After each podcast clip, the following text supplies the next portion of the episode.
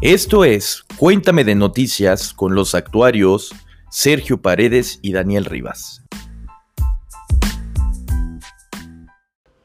Hola, ¿cómo están? Mi nombre es Checo, buenos días a todos y bienvenidos a un nuevo capítulo de Cuéntame de Noticias.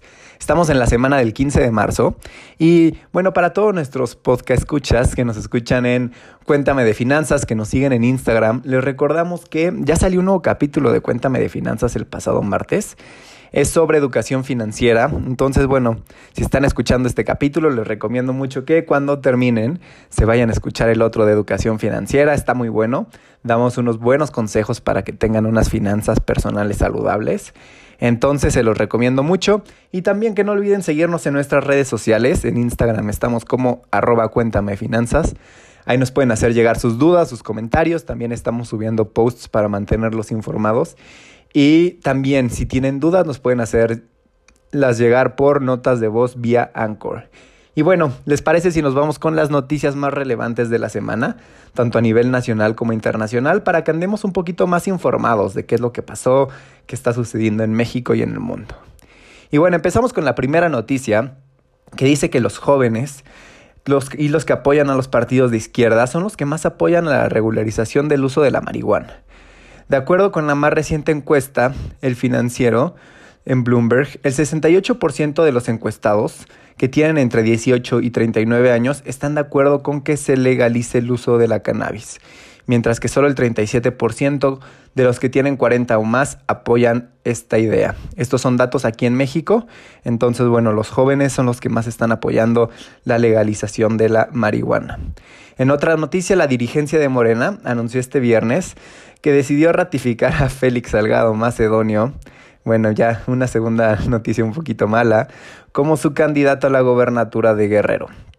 Esto pese a las denuncias de violación y abuso sexual en contra de Salgado Macedonio y a las protestas de las legisladoras militantes de Morena y colectiva de mujeres. La Comisión Nacional de Elecciones, CNE, indicó que se realizó una nueva valoración con base en las conclusiones de la Comisión de Inestidad la cual arrojó que ante la ausencia de elementos para determinar la existencia de las conductas denunciadas y al haber mantenido vigentes sus derechos partidistas, no se podía negar a Selgado Macedonio el derecho a la participación en la reposición del procedimiento. Dijo que la segunda encuesta que se realizó para definir a su candidato le ganó el senador con licencia y el exalcalde de Acapulco.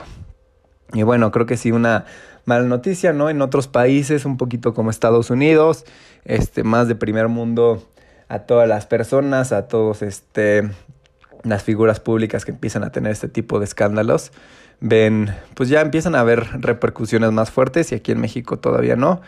Entonces, bueno, creo que ya queda en nuestras manos y en las personas que viven en Guerrero para que recuerden no votar por Salgado Macedonio.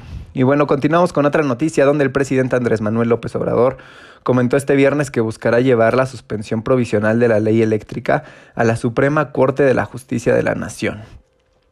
Estos jueces se crearon, surgen cuando se lleva a cabo la reforma energética para proteger a las empresas particulares y extranjeras, no para proteger y defender el interés nacional.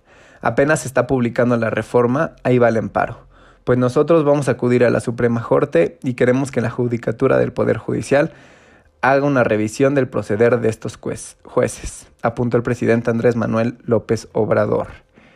Y la Secretaría de Hacienda y Crédito Público elevó nuevamente el estímulo fiscal de las gasolinas Magna, Premium y Diesel. En el documento publicado este viernes en el Diario Oficial de la Federación, se muestran cómo las medidas relacionadas a la cuota del impuesto especial sobre producción y servicios, el IEPS, mismas que se aplicaron del 13 al 19 de marzo, son las siguientes. Magna, el estímulo será de 51.62%, mayor al 37.9% de la semana pasada.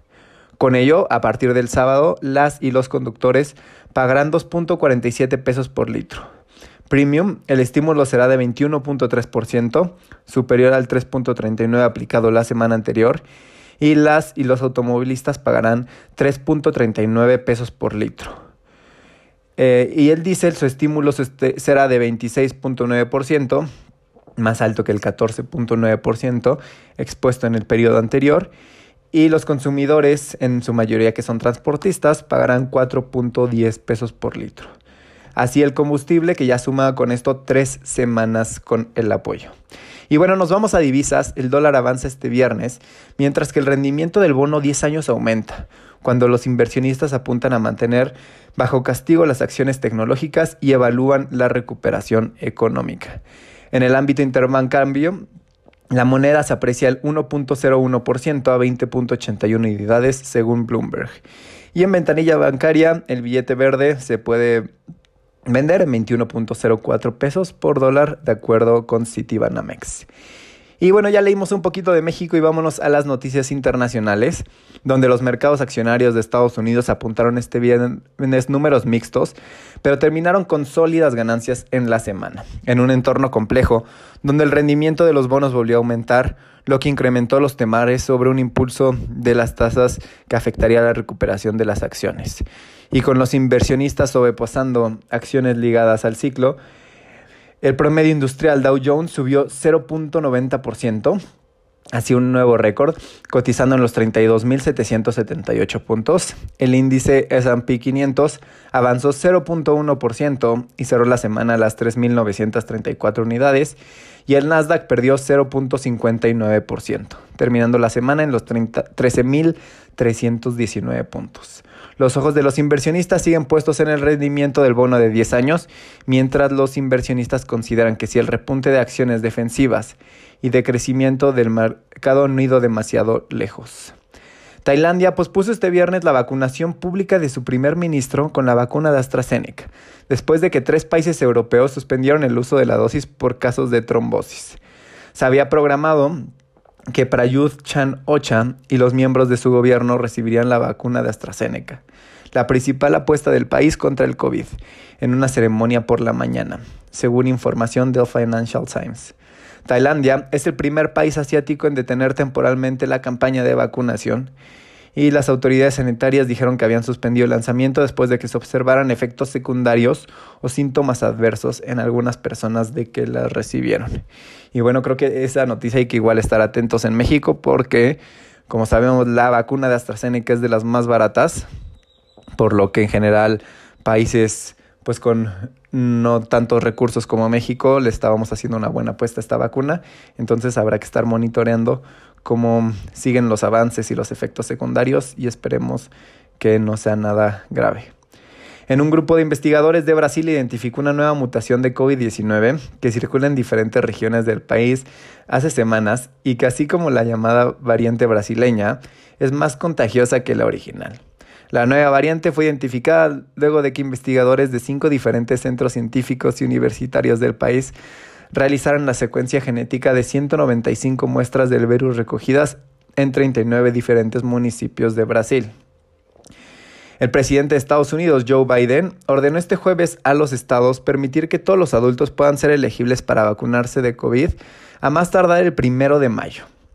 Todos los adultos deberán ser elegibles para vacunarse a más tardar el primero de mayo, señaló el mandatario Joe Biden. También dijo que tendremos suficiente suministro de vacunas para todos los adultos en Estados Unidos para fines de mayo, es decir, meses antes de lo programado. Y bueno, Estados Unidos sigue muy avanzado con todo su plan de vacunación.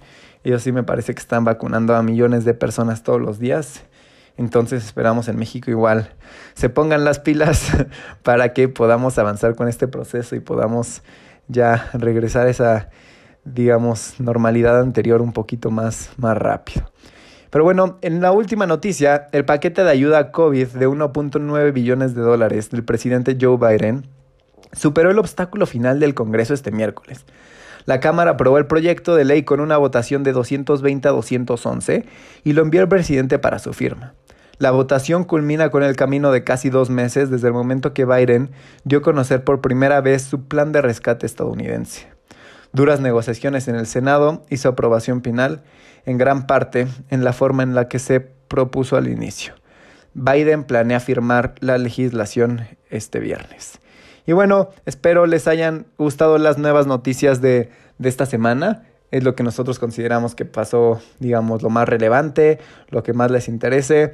Recuerden que cualquiera de sus dudas, cualquiera de sus recomendaciones para este Cuéntame de Noticias, nos lo pueden hacer llegar por Instagram en arroba Cuéntame de Finanzas o por nota de voz, Biancor. Y bueno, les deseo una muy buena semana, cuídense mucho.